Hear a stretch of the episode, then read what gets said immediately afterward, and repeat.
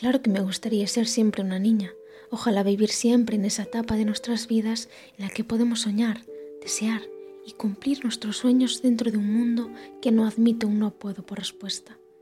Mi infancia no fue como la de cualquier niña, llena de regalos por las navidades, con una familia numerosa, viajes, juguetes, pero sí tenía algo, a mi madre. A pesar de que no estaba mucho en casa, cuando algo me salía mal o me preocupaba, ella siempre estaba ahí para protegerme y para darme sus duras lecciones de vida, lecciones que me ayudaron a sobrevivir a lo inhumano. Pero bueno, como todo principio tiene un final, el tiempo pasó y ella se fue demasiado pronto. Estaba sola, con la obligación de salir adelante para poder sobrevivir. Mientras estudiaba, me buscaba la vida para poder ganar dinero de la forma más rápida posible. Mi camino me llevó a un club donde a cambio de mi compañía había hombres dispuestos a pagar un dineral y accedí. Era dinero fácil y rápido. Pero tenía a mis compañeras. Gracias a ellas pude sobrellevar esos momentos. Venga, Nora, vete a casa. Tienes que comer algo. Yo me encargo de ese tío. Esa noche estaba agotado. Llevaba 24 horas sin dormir. Era Navidad y se juntaba más gente solitaria que buscaba pasar un rato en compañía femenina.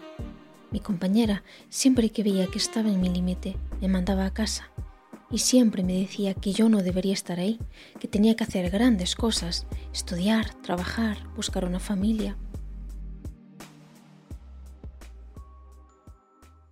Me dirigí a mi apartamento, con ganas de sacarme los zapatos de tacón y meterme en la cama, con la ropa y el maquillaje ya puestos, sin ducharme, ya lo haría la mañana siguiente.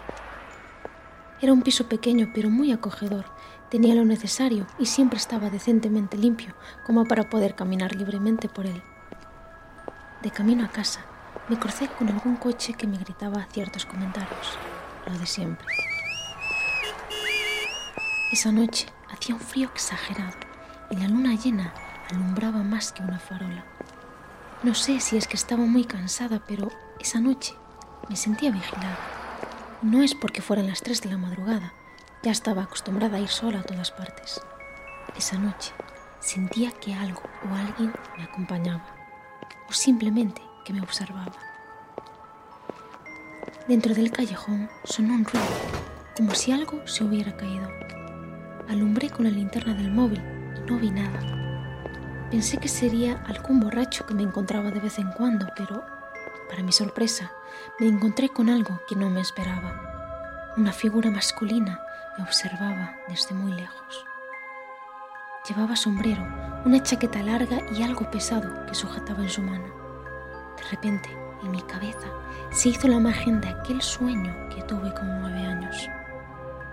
Todo mi cuerpo empezó a temblar mientras mis pasos aumentaban, mi respiración se entrecortaba, me cansaba. Pero esta vez no era un sueño, el camino avanzaba.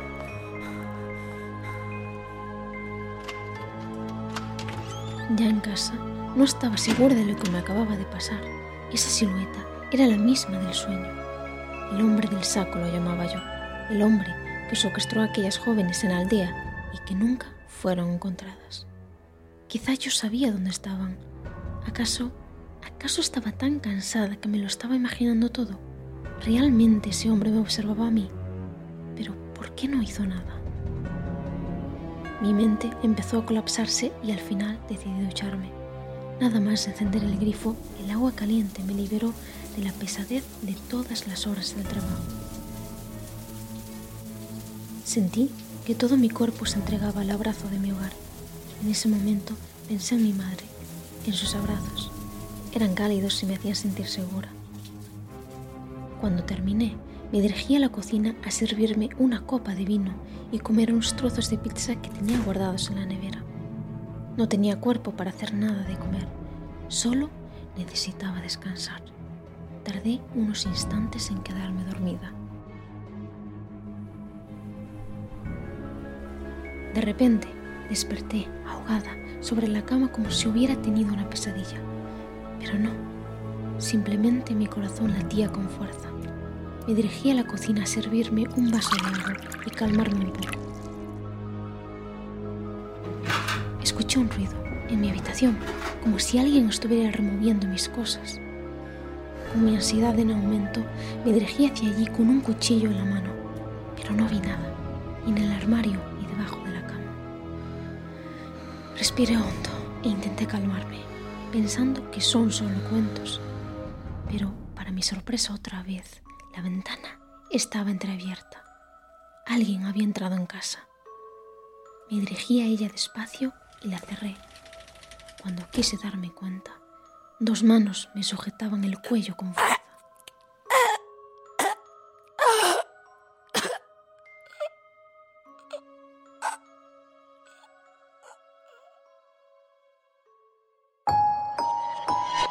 ¿Es solo un cuento?